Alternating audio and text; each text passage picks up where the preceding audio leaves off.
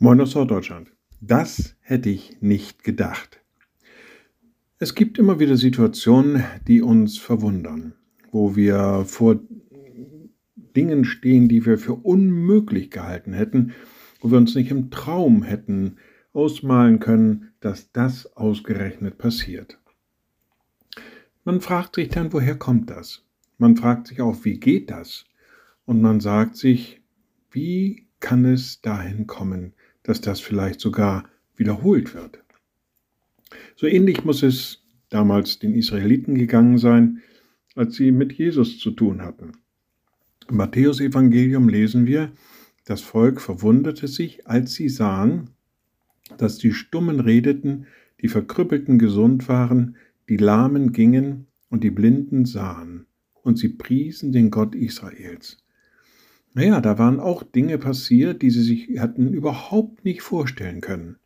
Aber sie erfanden darauf die richtige Reaktion. Sie priesen den Gott Israels. Sie wussten, wer das möglich gemacht hat, und da ist es doch schön zu wissen, dass auch solche Dinge einmal gehen können.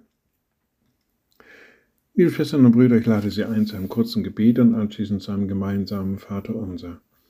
Allmächtiger Gott, guter himmlischer Vater, durch deine Macht, durch deine Liebe, deine Barmherzigkeit werden Dinge möglich, die wir uns gar nicht vorstellen können. Gib, dass wir dir vertrauen, dass wir immer wieder neu auf dich hoffen, in dem Bewusstsein, dass du in unser Leben eingreifst und Dinge möglich machen kannst, die für uns unmöglich scheinen. Und wir beten gemeinsam.